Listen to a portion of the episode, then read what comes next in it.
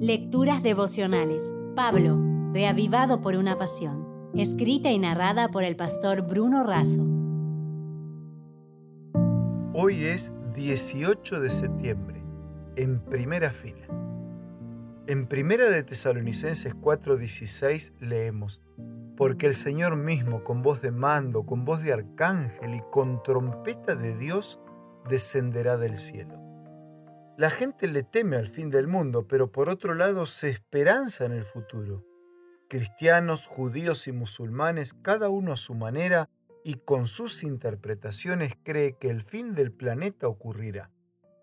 El ritmo se está acelerando, el interés en el futuro está en su apogeo, más allá de los desastres naturales, de los conflictos entre las naciones, de las hambrunas, de los conflictos étnicos, de la tensión política mundial y de una economía incierta, hay esperanza.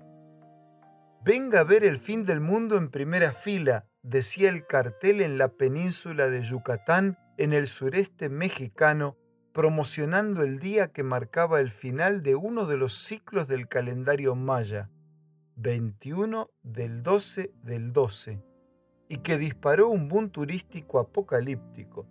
Todo fue excitación. Incluso los ocho mejores chefs del planeta organizaron la cena del fin del mundo. Existe otro fin del mundo anunciado y prometido por alguien que nunca falla.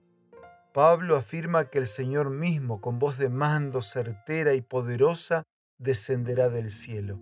Elena de Huay lo resume así. Pronto aparece en el este una pequeña nube negra, de un tamaño como a la mitad de la palma de la mano. Es la nube que envuelve al Salvador y que a la distancia parece rodeada de oscuridad, volviéndose más luminosa y más gloriosa hasta convertirse en una gran nube blanca, cuya base es como fuego consumidor y sobre ella el arco iris del pacto. Jesús marcha al frente como un gran conquistador.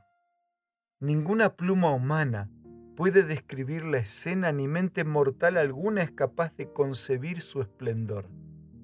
Sobre la cabeza de los vencedores, Jesús coloca con su propia diestra la corona de gloria. Jesús abre ampliamente las puertas de perla y entran por ellas las naciones que guardaron la verdad. Sí, esta esperanza ilumina nuestro futuro.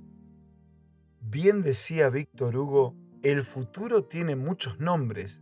Para los débiles es lo inalcanzable, para los temerosos lo desconocido, para los valientes es la oportunidad. Por eso, amigo, te dejo un abrazo con cariño, con respeto y deseo lo mejor para este día, para tu vida y tu familia. Y concluyo de esta manera. Sé protagonista y asiste al fin del mundo en primera fila. Participa de la verdadera cena de las bodas del Cordero y de la Iglesia. Si desea obtener más materiales como este, ingrese a editorialaces.com.